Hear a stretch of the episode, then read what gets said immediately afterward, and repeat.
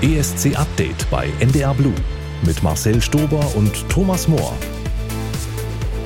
Herzlich willkommen zu ESC Update. Die Pre-Partys sind so langsam vorbei, aber die große Party, die fängt bald erst an. Wir freuen uns, dass ihr auch heute dabei seid, vier Wochen vor dem ESC und einer, der auch schon die Tage zählt, ist Thomas Mohr. Hallo. Hallihallo. Ist schon immer wieder krass, oder? Wie diese ESC-Saison so langsam auf ihren Höhepunkt zurollt. Man kann sich ja das gesamte Jahr mit dem ESC beschäftigen. Für mich ging es, denke ich mal, Anfang November so ungefähr los, als man sich für den deutschen Vorentscheid bewerben konnte. Eigentlich war ich da da in der ESC-Zone und das ist auch schon fast ein halbes Jahr her. Geht es ja auch so, dass man irgendwie immer nur so von einem Punkt zum nächsten guckt und jetzt erschrocken feststellt, hoch, ist ja bald schon. Ja, ich habe auch über Ostern mit meinen Freunden unfassbar viel Content äh, rezipiert, alle Fanpartys und so angeguckt. Und da wurde mir schon mal bewusst, oh, genießt das, weil keine vier Wochen später ist man schon wieder mitten in der PED, in der Post-Eurovision Depression. Aber lass uns das jetzt nochmal ordentlich genießen, die letzten vier Wochen vorher.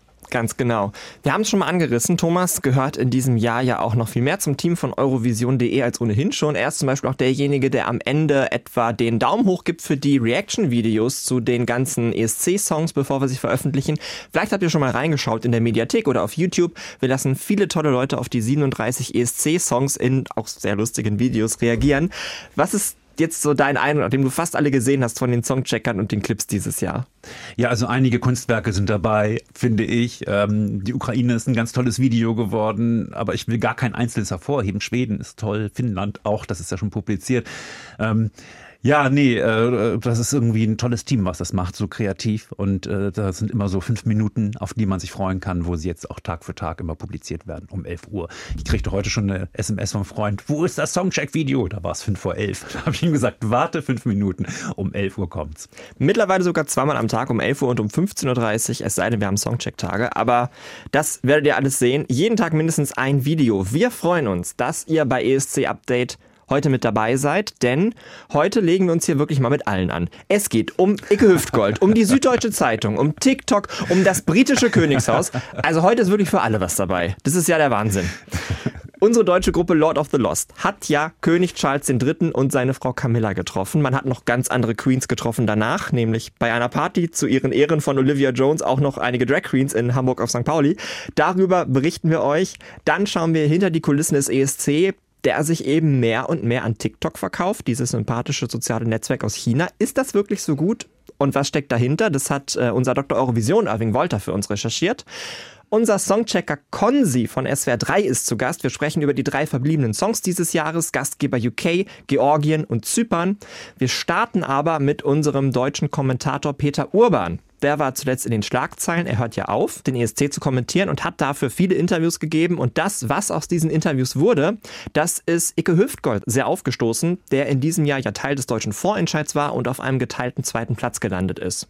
Thomas, ganz kurz, worüber sprechen wir da? Jetzt konkret bei, bei Icke Hüftgold sind es natürlich Vorwürfe, die er erhebt. Ne? Also Vorwürfe gegen den NDR, namentlich auch an einige MitarbeiterInnen und natürlich an Peter Urban. Äh, Icke Hüftgold hat einen Artikel gelesen und den äh, für sich interpretiert und hat da nicht nur für gute Laune hier im Team gesorgt, aber darüber reden wir dann mit Peter ausführlich.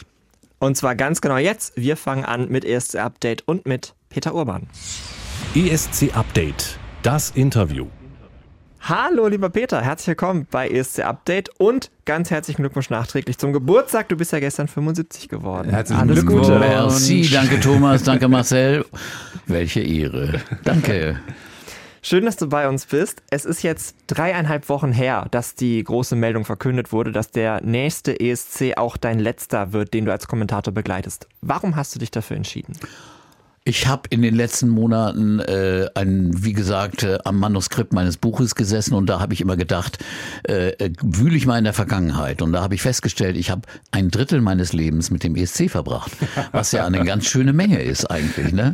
Und äh, dann kam mir so die Idee, ey, 25, und dann 75 werde ich, irgendwie ist das eine runde Zahl. Dann kannst du auch aufhören. Und es ist auch besser aufzuhören, wenn äh, irgendwie die Sache noch richtig gut in der Blüte ist. Wenn dann irgendwie dauernd, dauernd Leute kommen, der alte Zausel soll da endlich weg.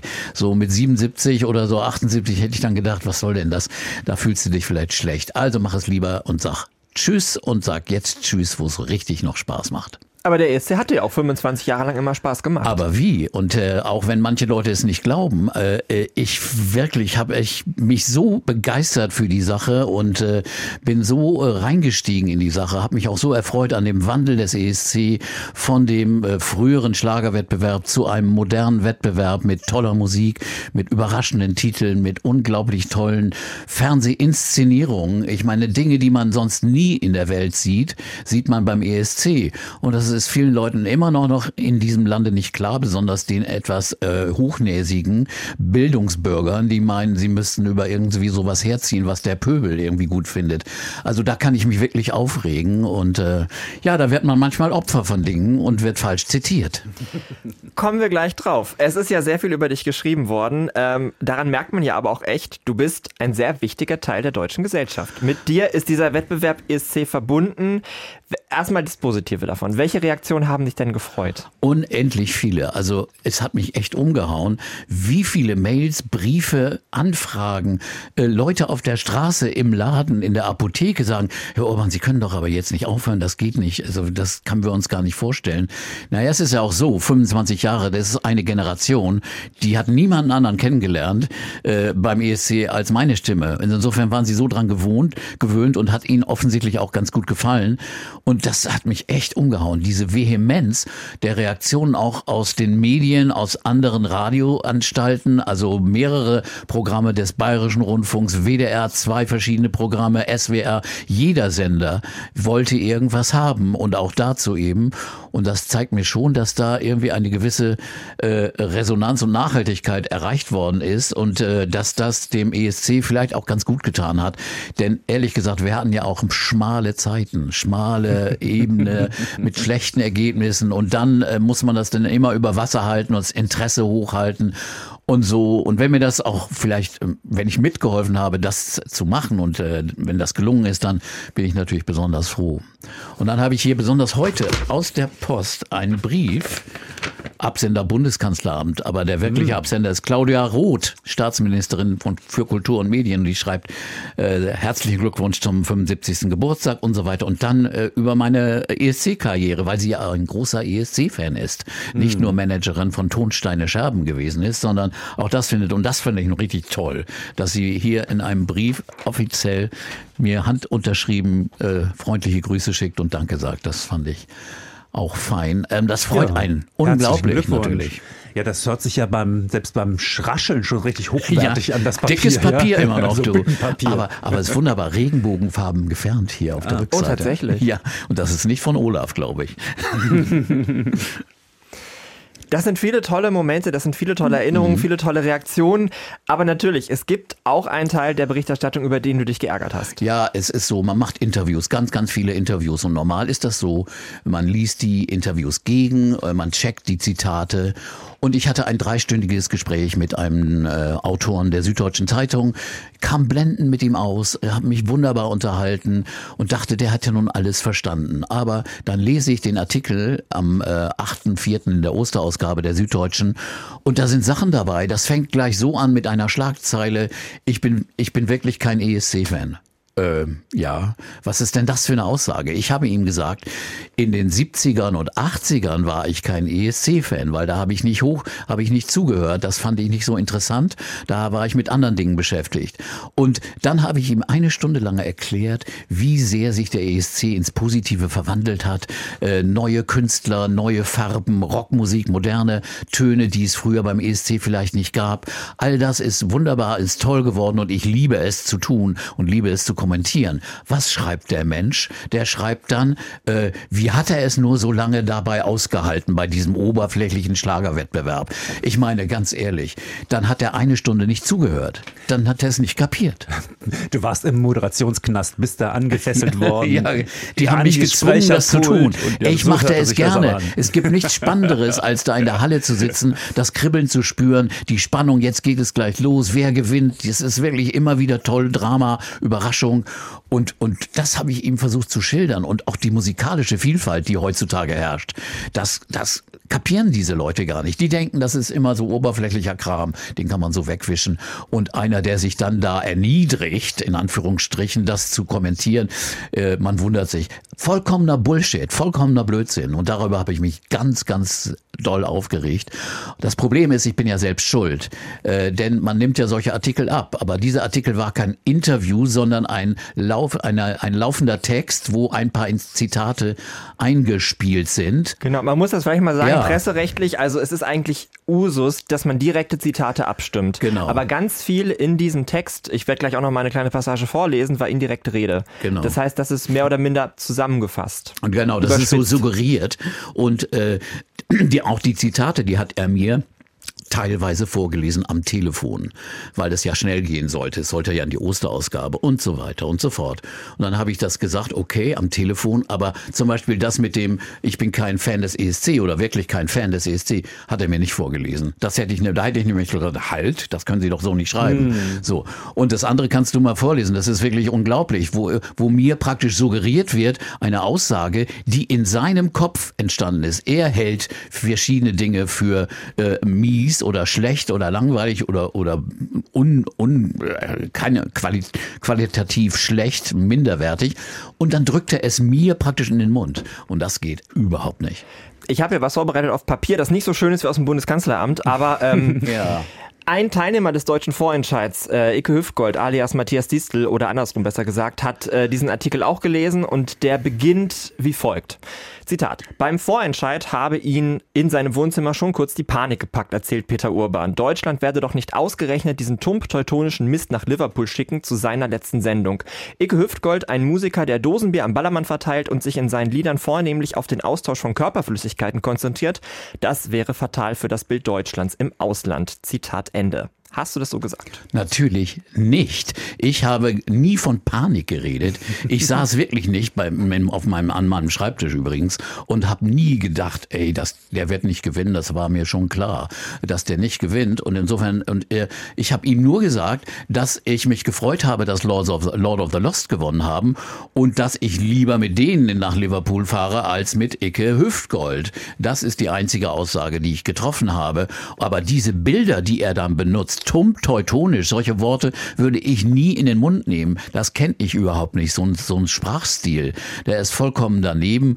Und, und das ist einfach, einfach, einfach eine Sache, die, die geht nicht. Er hat da sein Urteil und dann auch diese ganze Story mit dem Bier und Ballermann und so. Ey, ich würde über sowas gar nicht reden. Ich, ich kenne sowas nicht. Mich interessiert das nicht. Die Leute sollen ihre Musik machen. Ich, ich respektiere das, dass die, dass die, dass die das mögen. Das ist doch fein. Das ist doch ihr Recht.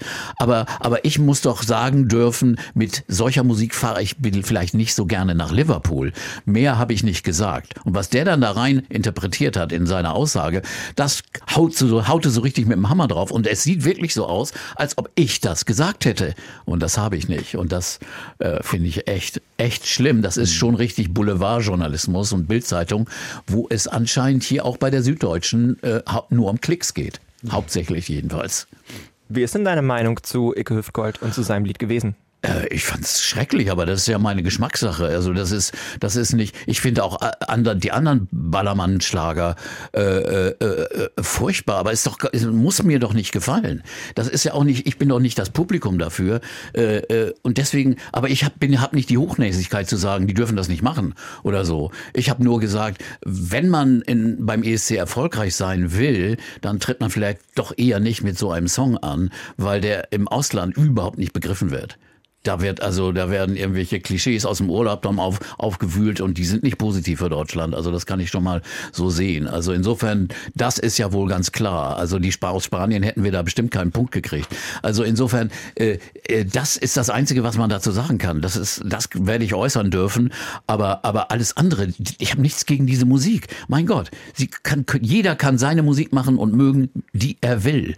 Und äh, wie heißt der Mann, der, der, der andere Ballermann-Sänger Krause? Krause. Mickey Krause. Mickey, den habe ich mal kennengelernt bei einer, bei einem, bei einem Elektrola, Elektrola seiner Plattenfirma, bei einer Meeting, das ich moderiert habe. Und der ist super nett. Und dann kommt der Typ und ein ganz netter Typ und sagt zu mir, ey, ich bin immer schon Fan von dir gewesen. Ich auch im Norden, er ist da wohl aufgewachsen oder hat meine Sendung gehört im Radio. Ich habe immer das genau, meine Musik. Er, ich habe mich totgelacht, aber es war, es war sympathisch. Ne? Deswegen, ich habe nichts dagegen, wenn jemand sowas macht. Das ist ja eine Musik, um Geld zu verdienen, ist doch ganz klar. Und das kann doch jeder machen. Man verkauft ja auch Brötchen und manche Brötchen mag ich nicht. Es ist einfach so. Nun müssen wir sagen, es gibt natürlich auch noch ein paar andere Vorwürfe von Matthias Distel, die uns auch hier wirklich überrascht haben. Er spricht ja von manipulierten Votingzahlen beim Vorentscheid. Was wir dazu sagen können, verantwortlich für das Voting ist ja Digame, die das seit Jahren machen, die seit Jahren auch das Voting für den ESC organisieren. Das Voting wurde professionell durchgeführt, die Zahlen sind alle notariell beglaubigt, die stimmen. Und Thomas, wir haben Matthias hm. Distel eigentlich auch anders kennengelernt. Also eigentlich ähnlich, wie du gerade von Midi ja. Krause gesprochen hast. Ähm, ich habe ja. auch immer gesagt, dass ich ihn mir in Liverpool hätte vorstellen können, dass ich finde, dass der Partyschlager auch in den Vorentscheid durchaus gehört. Er war super kooperativ, als wir mit ihm gedreht haben, als ich mit ihm gesprochen habe für das Hörfunkangebot. Ich finde es überraschend, du nicht auch? Ja, ich finde es auch total überraschend. Ich hatte mit dem Team sehr viel zu tun, weil wir für unsere erste Sendung Alles Eurovision, den TikTok-Gewinner, ja live gekürt haben. Und da musste ich natürlich schon mit dem Management vorab Kontakt aufnehmen. Die waren immer sehr kooperativ. Auch unsere Reporter vor Ort wurden auch von Icke Hüftgold und dem Team gut empfangen. Ähm, wir haben ja auch ganz viel Social Media Content in Köln gedreht, äh, rund um die Vorentscheidung. Da kam er genauso vor wie alle anderen. Deswegen kann ich auch ähm, dieses Gefühl, was ihm, in ihm irgendwann hochgekommen sein muss, dass er ungerecht behandelt wurde, überhaupt nicht nachvollziehen. Er ist genauso viel äh, vorgekommen. Er hatte einen tollen Auftritt. Er hatte eine tolle Startnummer. Also es gab nichts, was man nach herkömmlichen Kriterien als irgendeine Form von Benachteiligung interpretieren könnte. Und mhm. deswegen mache ich mir so meine Gedanken, aber das sind so Warum Gedanken. macht er das? Na, das ist so ein Wettbewerb, ne? Wenn Leute beim Wettbewerb mitmachen und nicht gewinnen, dann werden aber sie halt. Äh, weil er hatte doch wirklich alle Chancen. Er konnte teilnehmen. Er wirklich, er, er war wie alle anderen bei, äh, Teilnehmer. Und bei Digami wird er nicht irgendwie rummanipuliert mit Zahlen. Das ist doch vollkommener Quatsch. Das, das kann gar nicht sein. Ja, umso merkwürdiger und umso mehr schade, dass man jetzt so ein äh, aus dem Zusammenhang gerissenes, Schrägstrich sehr frei interpretiertes, äh, eine sehr frei interpretierte Aussage von dir als Anlass ja. nimmt, da nochmal drauf zu hauen. Super, ja. Das äh, ist natürlich voll, voll daneben. Jetzt wird auch schon von Schlammschlacht geredet, was ja du, total Blödsinn ist. Zu einer Schlacht gehören immer zwei.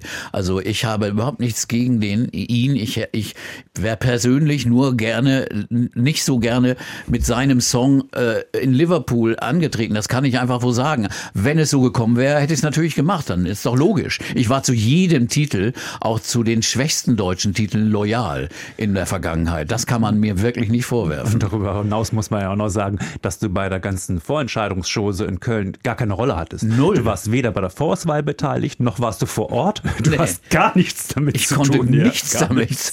Ich konnte nichts dafür. Aber ein schöner Teaser, lieber Peter, über die ganzen Beiträge, die du schon wegkommentiert hast, über alle letzten Plätze und alle guten und alle schlechten Zeiten, reden wir in zwei Wochen. Dann bist du nämlich wieder zu Gast hier bei ESC Update und dann nehmen wir uns ganz ausführlich Zeit, sprechen mit dir über deine Lieblingssongs.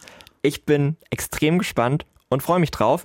Und bei uns, äh, bei ESC Update geht es jetzt weiter mit royalen Geschichten und den Gewinnern des deutschen Vorentscheids, Lord of the Lost. Am 31. März waren König Charles und Queen Camilla, wie man sie ja mittlerweile nennen kann, in Hamburg und haben dort eben auch unsere deutsche Band Lord of the Lost getroffen.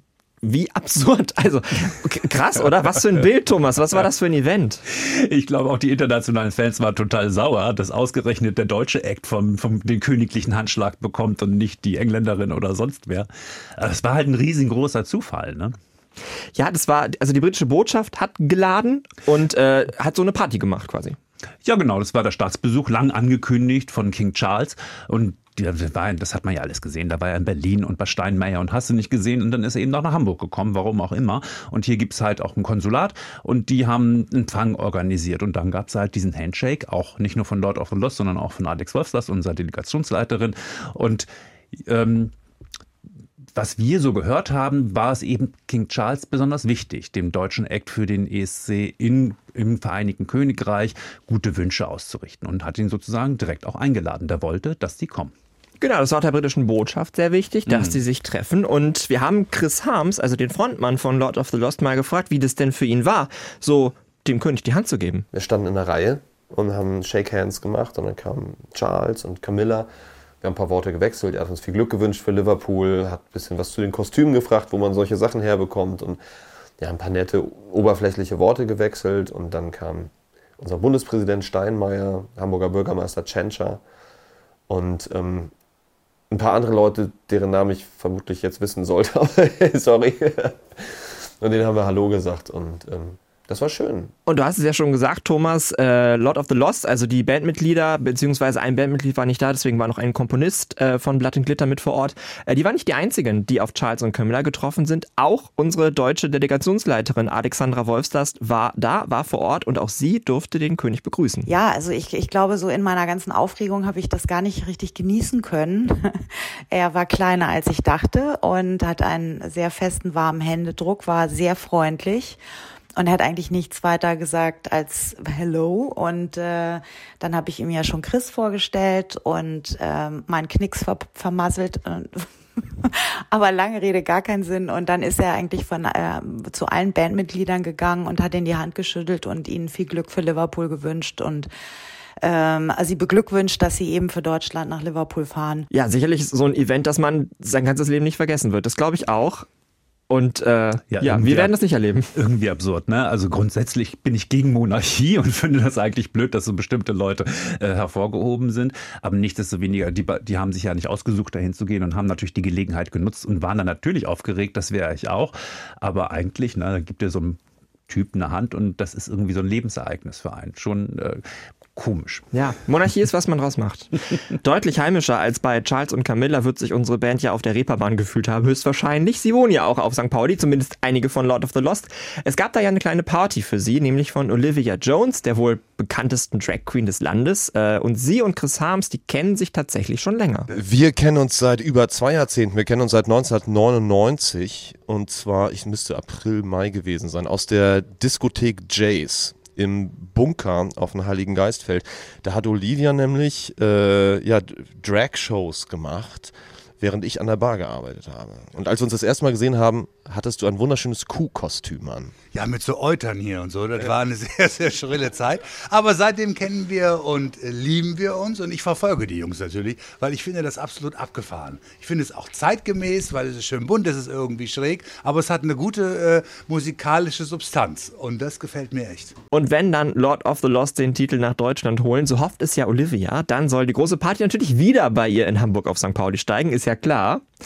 Aber es gibt ja noch andere Acts beim ESC, die genau das vorhaben, die Krone zu holen. Drei fehlen uns noch hier bei ESC Update und für die letzten drei habe ich mir jetzt Songchecker und SWR 3 Moderator Konzi eingeladen.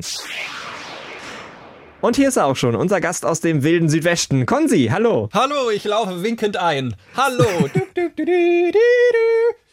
und, ich bin da. Und genau mit diesem Spirit geht's ja auch bald nach Liverpool. auch für dich. Äh, wie, wie präsent ist es schon für dich, dass es bald soweit ist. Ich habe gerade den Kalender aufgemacht gehabt und habe gedacht, ach, Jesus Christ, äh, das ist nicht mehr viel, bis äh, dieses Kästchen abgehakt ist. Und dann am 1. Mai geht's für mich los und sitze im Flugzeug neben Stefan Spiegel auf dem Weg Frankfurt, Liverpool oder irgendwo anders hin, wo es günstiger war, der Flughafen. Und dann Dublin, ja, ja. setzen wir mit der Fähre über. Sehr, sehr schön. Du bist mit uns zwei Wochen in Liverpool. Was ist eigentlich, jetzt kommt, jetzt kommt die große, was ist eigentlich deine Aufgabe, Konzi? Was machst du eigentlich? Das weiß ich doch auch nicht. doch, ich werde äh, die Stadt und das Event abbilden, journalistisch hochwertig, wie nur ich das kann. Mhm. Mhm. Ähm, nee, ich mach da Quatsch und schaue mich da mal hinter den Kulissen um, bin da Backstage unterwegs und äh, mal schauen, äh, bis wohin ich komme und äh, wie lange ich wohin komme und wann sie mir ein rotes Bändchen ähm, tätowieren quasi, damit sie sehen, ich darf da nie wieder rein. Das wird äh, spannend und äh, ich versuche mir schon mal alle Namen zu merken, weil du musst die natürlich wahrscheinlich, um O-Töne zu kriegen, um Interviews zu kriegen, musst du die direkt mit Vornamen ansprechen und äh, einen kann ich schon. Das ist David aus Malta. aus Gründen Sehr gut. Den. den. Natürlich. Du auch. Den kenne ich auch und den Strickpulli kenne ich auch. Ähm, ja, alles, was du machst, bevor du verhaftet wirst, sieht man bei Alles Eurovision in der ARD Mediathek. Das wird ganz, ganz groß. Wir sprechen auch gleich gleich über den ESC, aber du bist ja nicht nur rund um den ESC im Einsatz, du bist ja auch unser deutscher Kommentator für den Junior ESC, also die Kindervariante im Kika. Da gab es in den letzten Tagen auch noch eine Meldung, nämlich die recht überraschende Nachricht, finde ich, Junior ESC 2023 am 26. November in Nizza. Côte Yes. d'Azur. Und natürlich stellst du dir jetzt genau die gleiche Frage wie ich. Wie kriegen wir jetzt diesen Eiffelturm dahin? Ich, ich vermute, die lassen das Mittelmeer ab und machen da irgendwie haben da so eine Installation in der Horizontalen oder so drin. Irgendwo muss er ja auftauchen. Aber ich- eigentlich gar nicht so dumm, oder? Nizza, da ist im November nichts los. Wann ist er eigentlich? Haben wir schon ein Datum? November. 26. 26. ne? Ja. Ähm, da ist im November ja natürlich auch nichts los. Da hat man natürlich auch gut Platz, um da ein paar Delegationen unterzukriegen, weil genug Hotels gibt's auch, aber da will natürlich keiner hin im Winter. Ja, also was heißt Winter? Es ist, es ist ja auch im November noch einigermaßen mild, meine ich gelesen zu haben. Das könnte fast schon T-Shirt-Wetter noch sein beim Junior ESC.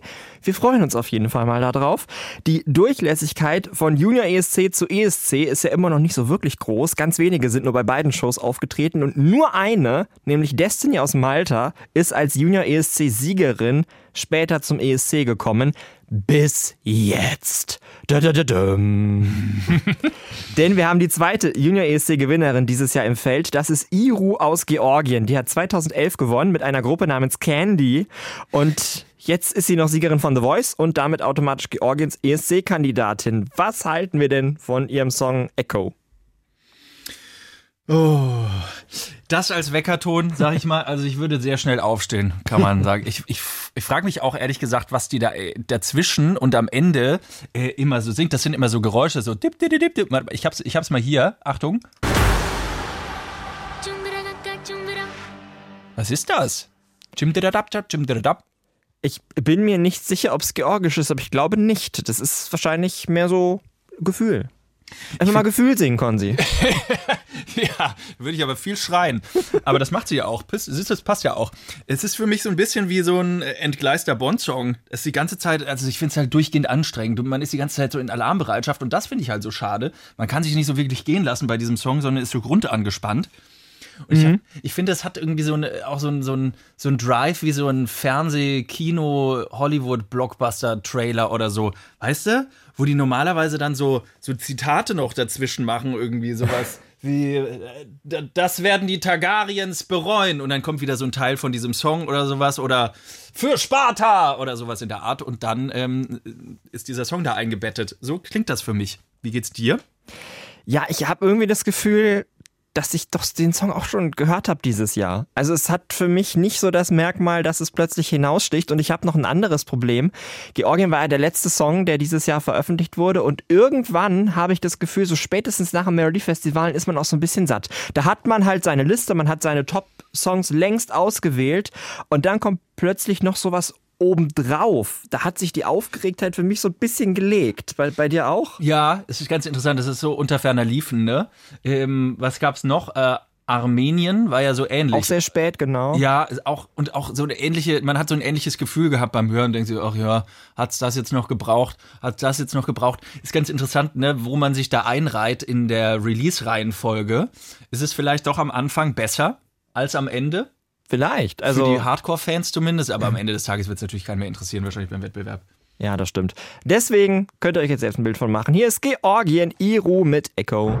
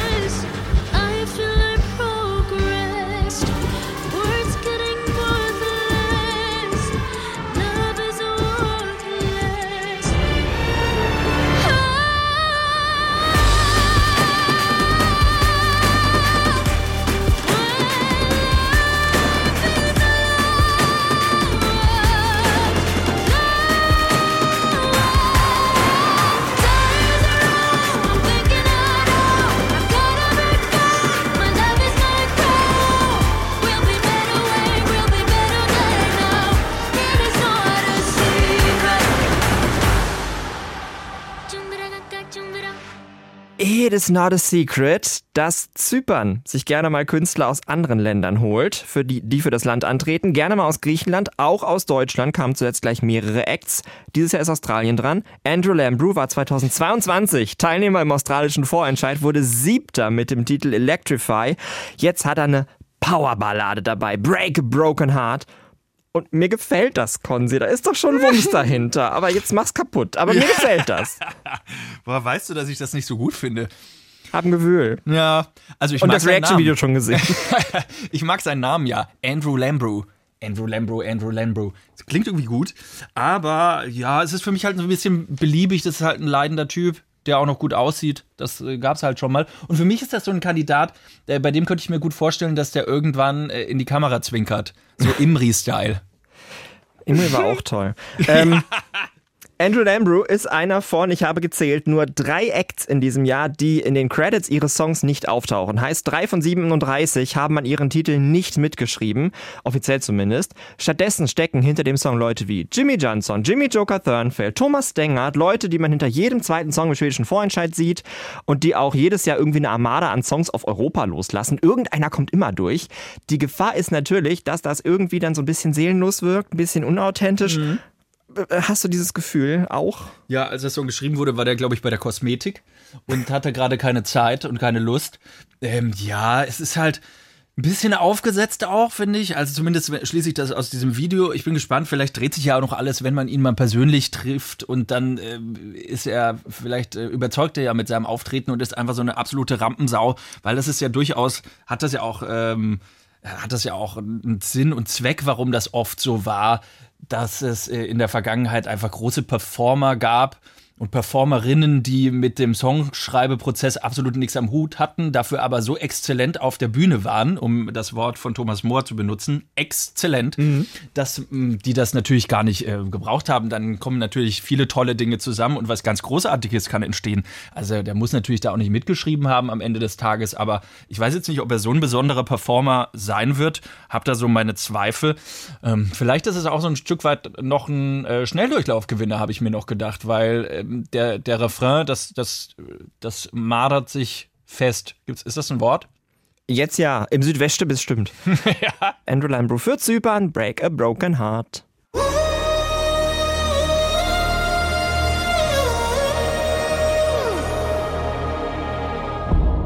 Lights went out, I hit the ground. You didn't mind that I was bleeding out. You fill my life with minor songs. I loved you, but you love to do me wrong. I miss your kiss, gasoline in the matchstick, red lights, flashes, rising out of the ashes. But I see you for who you are, but you can't break a broken heart. You lift me up leave me in the gutter. You tear me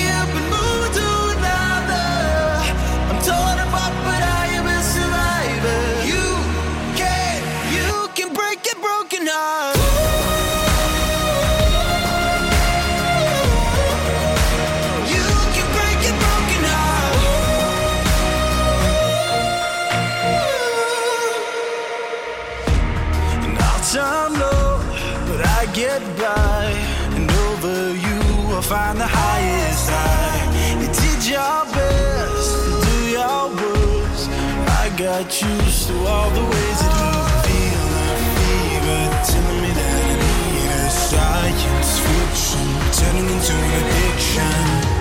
But I see you for who you are, but you can't break a broken heart. You lift me up and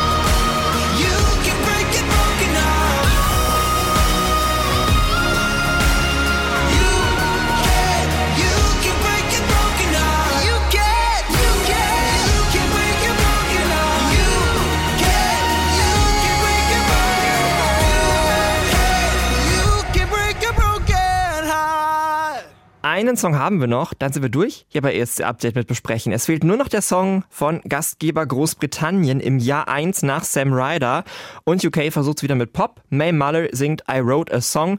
Wird das jetzt besser, schlechter oder gleich gut wie Sam Ryder?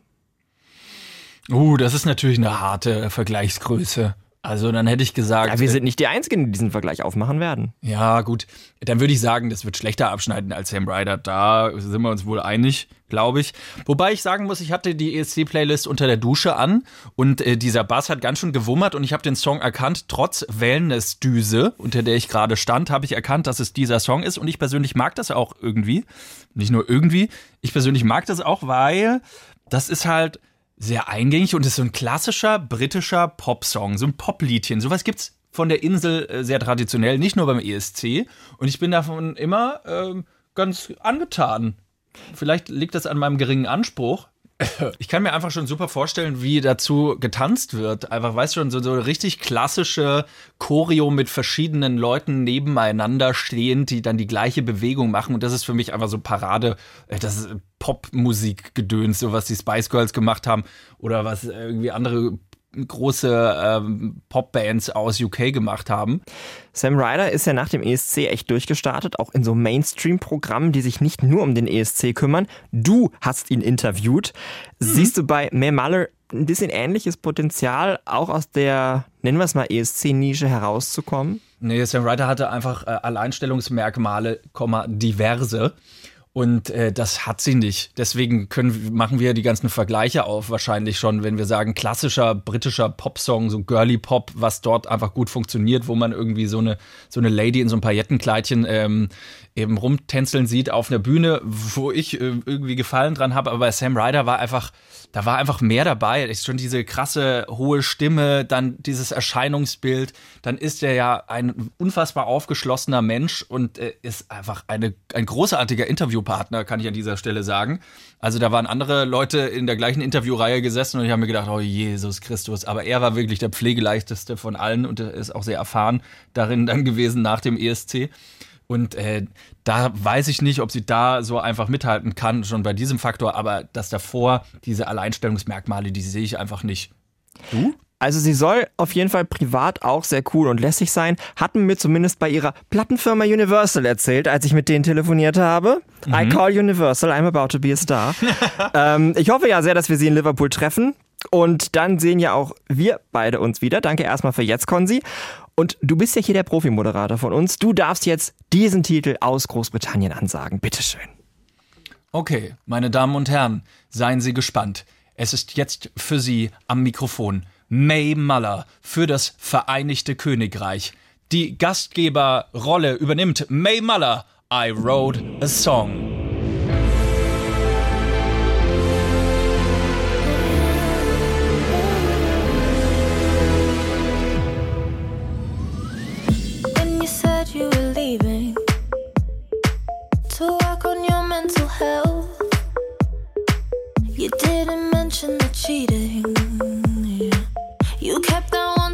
One to yourself. I got so mad, was gonna cut you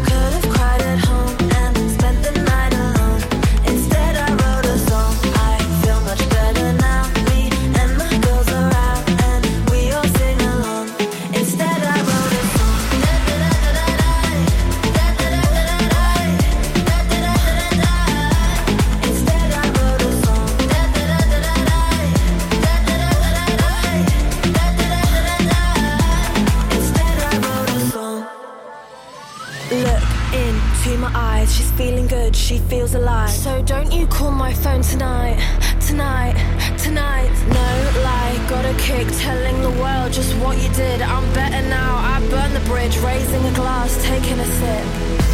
Let's celebrate, dance it away. I thought my heart would break. Instead, I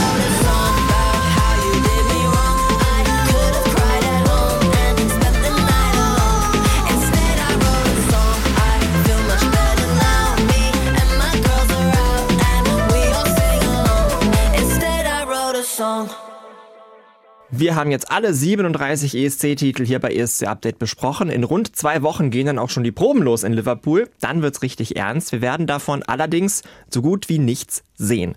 Journalisten sind in diesem Jahr erst in der zweiten ESC-Woche überhaupt in der Halle zugelassen. Ungefilterte Bilder von der ersten oder zweiten Probe sind nicht zu bekommen, außer vom eigenen Act. Die EBU kontrolliert, welche Bilder und im Zweifel auch welche Töne nach außen dringen und die bringt sie via TikTok an die Leute. Dr. Eurovision Irving Wolter hat zu diesem Thema recherchiert und auch einen Artikel bei eurovision.de geschrieben und ist uns jetzt zugeschaltet. Hey Irving! Hallo Marcel.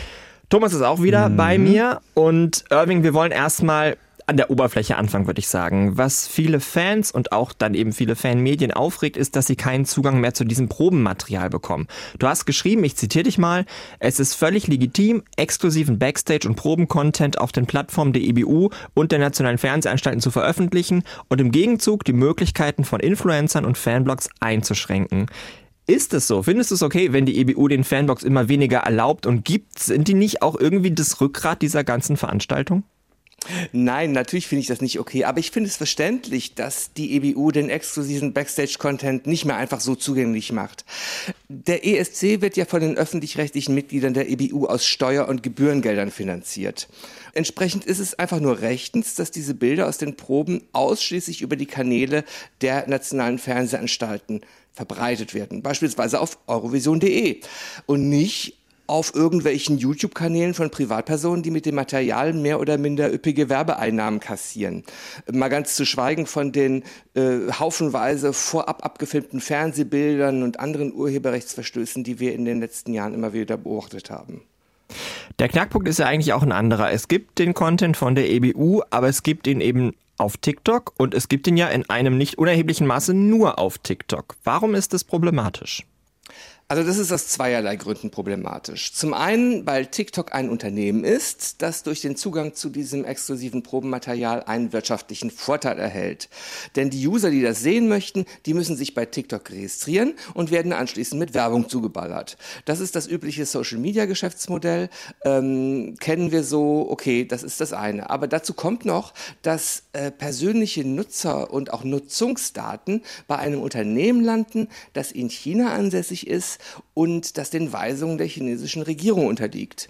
Das ist durchaus problematisch. Äh, offensichtlich äh, haben das auch einige Regierungen erkannt, denn das britische Parlament hat ja die Nutzung von TikTok auf Computern und Mobiltelefonen staatlicher Einrichtungen bereits untersagt, weil sie da große Sicherheitsbedenken haben. Ich halte das für ziemlich problematisch, dass auf diese Weise die Zuschauer eines öffentlich-rechtlichen Programmes geradezu in die Arme eines Unternehmens getrieben werden, gegen das solche Vorbehalte existieren. Was geschieht denn mit dem Geld, das TikTok jetzt ja dann offenbar in den ESC und auch in die Stadt Liverpool reinbuttert? Na, das wird unter anderem genutzt, um die vielen, vielen Veranstaltungen, die vor Ort passieren, zu finanzieren. Ich habe gelesen, es gibt beispielsweise ein von TikTok präsentiertes Eurovision Legends Konzert im Eurovision Village und ähm, es gibt auf TikTok dann auch den offiziellen Veranstaltungsguide und da glaube ich, versucht die Stadt Liverpool so ein bisschen die lokalen Gaststätten und Einzelhändler zu boosten. Die wurden schon vorher gebrieft, wie sie am besten ihren Einzelhandel, ihr Geschäft auf TikTok vermarkten können. Vielleicht an der Stelle auch einen kurzen Exkurs, weil du hast ja noch einen zweiten Artikel geschrieben bei eurovision.de, in dem du auch berichtet hast, wie man denn die ukrainische Kultur ins Liverpooler Festprogramm einbinden will. Wie denn? Also es hat im Vorfeld eine ziemlich große Ausschreibung gegeben mit äh, doch sechsstelligen Summen und aus äh, sehr, sehr vielen Einsendungen wurden insgesamt 24 kulturelle Veranstaltungen rausgepickt Und von diesen 24 sind 19 Zusammenarbeiten mit ukrainischen Künstlerinnen und Künstlern. Also das geht von Lichtinstallationen über Konzerte bis zu einer Open-Air-Unterwasserdisco. Wie das aussieht, da bin ich schon selbst sehr gespannt. Das öffentliche Interesse im Vereinigten Königreich ist sehr, sehr groß und es werden auch zahllose kleine Initiativen mit, mit geringen Summen gefördert, damit auch wirklich jeder Teil des großen ESC-Spektakels sein kann. Da werden dann beispielsweise Aufführungen oder Sing-Alongs von Eurovision-Songs in Altenheimen geplant, damit auch die Leute, die sich das eben nicht mehr leisten können oder vielleicht auch nicht mehr vor die eigene Haustür können, mit Teil der großen ESC-Familie sein können.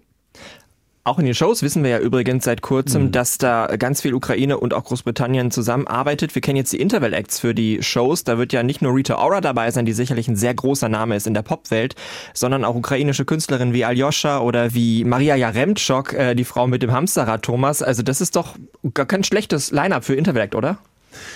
Ja, genau. Also da bin ich vollkommen d'accord mit der ganzen Planung, Ukraine da so einzubauen und wenn da ein bisschen TikTok-Geld gibt, genutzt wird, um das zu fördern, finde ich es gut. Bei dieser ganzen Diskussion unterm Strich, äh, und äh, die unterm Strich sind zwei Sachen für mich eigentlich bedauerlich. Das eine ist, dass mh, hm, der ESC seine Fans frisst. So hat das ähm, Jan Feddersen in einem Kommentar äh, formuliert, den er geschrieben hat, und dem stimme ich zu. Also die Fans, die jahrzehntelang auch in Zeiten, wo es dem ESC ganz schlecht ging, in den 90er Jahren tatsächlich, wie Marcel es auch formuliert hat, das Rückgrat dieser ganzen Veranstaltungen waren, die werden ausgeschlossen. Das beweine ich erstmal. Die Argumentation, warum das so sein kann, hat äh, Irving ganz toll dargestellt, ne? aber trotzdem finde ich die, die Tendenz echt schade. Und zweitens, ich bin ja auch Journalist und arbeite auch in der Nachrichtenredaktion bei uns und wir berichten so viel Kritisches über TikTok und diese ganzen Daten, dass ich generell bei dieser Kooperation einfach ein schlechtes Gefühl habe. Ähm, und da hm, stellt sich mir die Frage, ob ob die EBU da wirklich sehr gut beraten war, exklusiven Content in diese Hände zu geben. Da müssen wir auch gleich das nächste Thema anschließen, wenn wir wieder über TikTok und den ESC sprechen. Das hat ja ein Land in diesem Jahr bei seinem Auswahlprozess ganz besonders auf TikTok gesetzt. Und das sind eben wir, das ist Deutschland. Ein Act für den Vorentscheid wurde auf dieser Plattform gesucht. Wir haben in dieser Folge ja auch schon über ihn gesprochen. Wie oft fiel allein hier im Podcast das Wort TikTok? Es stand in Pressemitteilungen, es wurde in Berichten genannt. Ist es dann nicht auch ein bisschen scheinheilig, die Aktivitäten von TikTok beim ESC so kritisch zu sehen, aber als Deutschland dann mit der Plattform zusammenzuarbeiten? Das ist eine schöne Frage, aber nein, ich sehe das überhaupt nicht, denn es ist Teil des öffentlich-rechtlichen Auftrags, die Dinge aus unterschiedlichen Perspektiven zu betrachten. Und der NDR hat ja auch 2012 am ESC in Aserbaidschan teilgenommen und die Gelegenheit genutzt und in dem Land äh, äh, Journalistenteams rumgeschickt, damit die kritisch über das berichten, was da passiert. Viele Leute hätten sonst überhaupt gar nicht mitbekommen, dass es überhaupt ein Land gibt, das Aserbaidschan heißt. Also ähm, für mich liegt der Unterschied darin, dass TikTok beim deutschen Vorentscheid nicht die einzige Möglichkeit war, einen Startplatz beim ESC zu ergattern. Das ist bei der Probenberichterstattung, jetzt mal mit Ausnahme der Proben des eigenen Landes, ja nicht so. Wenn wir wieder zur EBU gucken, ist denn dieses Rad wieder zurückzudrehen oder wird der ESC immer exklusiver, die EBU immer restriktiver? Das ist eine sehr, sehr schwierige Frage. Also ich glaube, ähm, wir müssen uns einfach vor Augen führen, dass es dem öffentlich-rechtlichen Fernsehen immer schlechter geht in ganz Europa. Es steht den Anstalten immer weniger Geld zur Verfügung und für so eine Mammutveranstaltung wie den ESC braucht man halt finanzstarke Partner. Wenn man dann eine gute Verhandlungsposition haben will, dann bemüht man sich halt darum, die Kontrolle über die eigene Marke zu behalten und das macht die EBU gerade. Die wollen halt möglichst viel äh, in der eigenen Hand behalten, zu gucken, dass da eben nicht im Vorfeld äh, schon die ganzen Knalleffekte rausgehen, dass nicht alles zu Tode diskutiert wird, äh, damit man dann eben äh, ja, mit äh, guten, finanzkräftigen Partnern zusammenarbeiten kann. Vielleicht kann man das so ein bisschen mit der Fußball-Bundesliga vergleichen. Wird der Erfolg zu groß, geht das halt auf Kosten vom Vereinsgeist. Die EBU begründet das Ganze mit den etwas restriktiveren Handhaben ja auch damit, dass die Künstler das wollen, dass die nicht wollen, dass äh, über deren erste Proben oder so berichtet wird, wenn noch nicht alles perfekt ist. Ist das auch nachvollziehbar? Also das würde ich schon sagen, wenn ich sehe, was in der Vergangenheit äh, an bösen und wirklich, wirklich ganz gemeinen Diskussionen geführt worden ist über Ausrutscher bei den ersten Proben, wo man, wo es klar war, dass man noch gar nicht wusste, wo was steht und wie das funktioniert. Äh, da glaube ich schon, dass das den einen oder anderen Künstler oder die eine oder andere Künstlerin irritiert oder, oder runterzieht, dass das vielleicht auch Auswirkungen auf die Wettquoten haben kann. Äh, auch bei den Pressekonferenzen werden die dann darauf angesprochen. Die es ja jetzt ne? nicht mehr gibt. Das ist tatsächlich, äh, das ist tatsächlich, finde ich, einer der größten Einschnitte, dass diese Pressekonferenzen komplett abgeschafft worden sind, weil da denke ich mal, das geht schon so ein bisschen in die, äh, in die, ja, in die, in die Meinungs- und Pressefreiheit. Man kann natürlich auch sagen, das war jetzt doof bei der Probe. Es ist nur nicht so sinnvoll, da immer drauf rumzureiten, äh, solange man noch nicht weiß, wie das Endprodukt aussieht. Danke dir fürs Gespräch, Irving. Wir sehen uns bald in Liverpool. Und hier bei ESC Update geht's jetzt weiter mit dem Comeback des Jahres. ESC Update. Three Minutes. Bye bye. Und da kümmern wir uns, ihr wisst es, um Titel, die mehr Aufmerksamkeit bekommen sollten. Und wir bleiben beim ESC-Jahrgang von 2023, genauer gesagt beim ersten ausgewählten Song überhaupt. Heart of Steel von Tworci aus der Ukraine. Die Band hat im Dezember den Vorentscheid gewonnen, der in einer U-Bahn-Station rund 100 Meter unter Kiew ausgetragen wurde.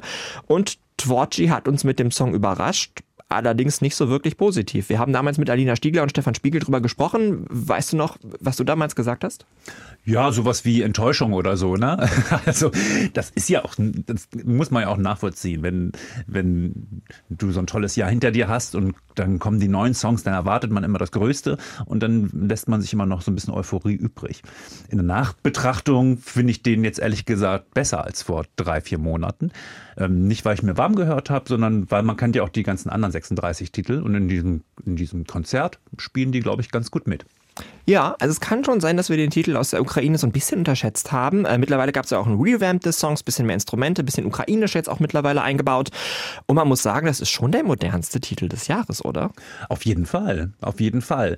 Und ähm, ich habe vorhin ja auch schon Ukraine erwähnt, dass der Film so toll geworden ist. Das hat auch mehr so politische Gründe, aber da merkt man auch bei den Leuten, die jünger sozialisiert sind als, als ich zum Beispiel, du bist ja noch total jung, aber dann, da kommen eben diese Sachen an, die ich auch mal eingefordert habe. Ne? Moderne Beats und dass das, ähm, dass das zeitgemäße Popmusik sein muss. Und eigentlich ist es wirklich neben Dänemark vielleicht der einzige Titel, der so ein bisschen das abbildet, was derzeit auf dem Markt auch erfolgreich ist.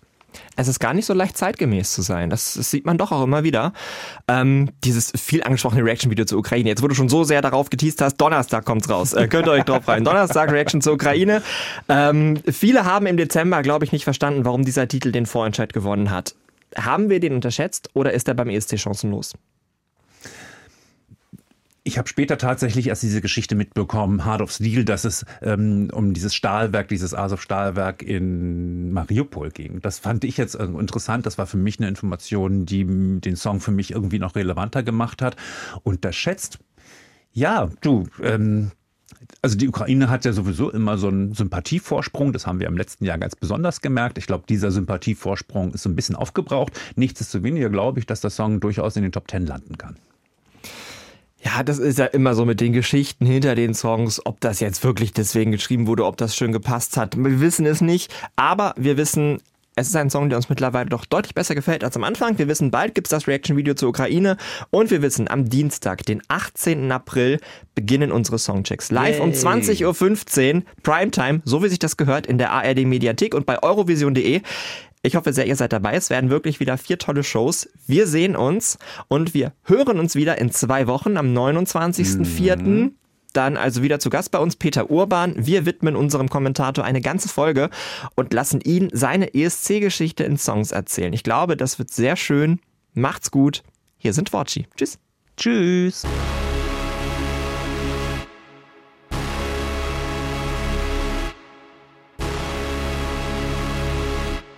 Sometimes gotta let it go. Sometimes gotta look away. Sometimes just gotta know when to stick your middle finger up in the air. I cannot explain, tell you how I feel. Life is just a game, and I'm playing for the win. Don't be scared to say just what you think. Cause no matter how bad someone's listening.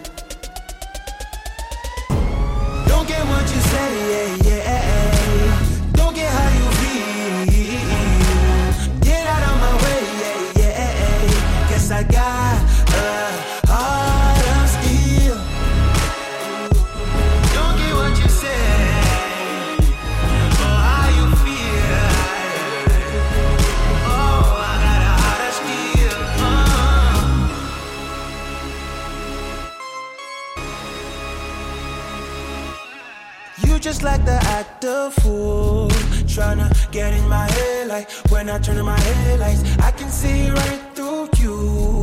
Trying to get a reaction. I just hit the action move. Не зважаючи на біль, я продовжую свій бій. Світ палає, а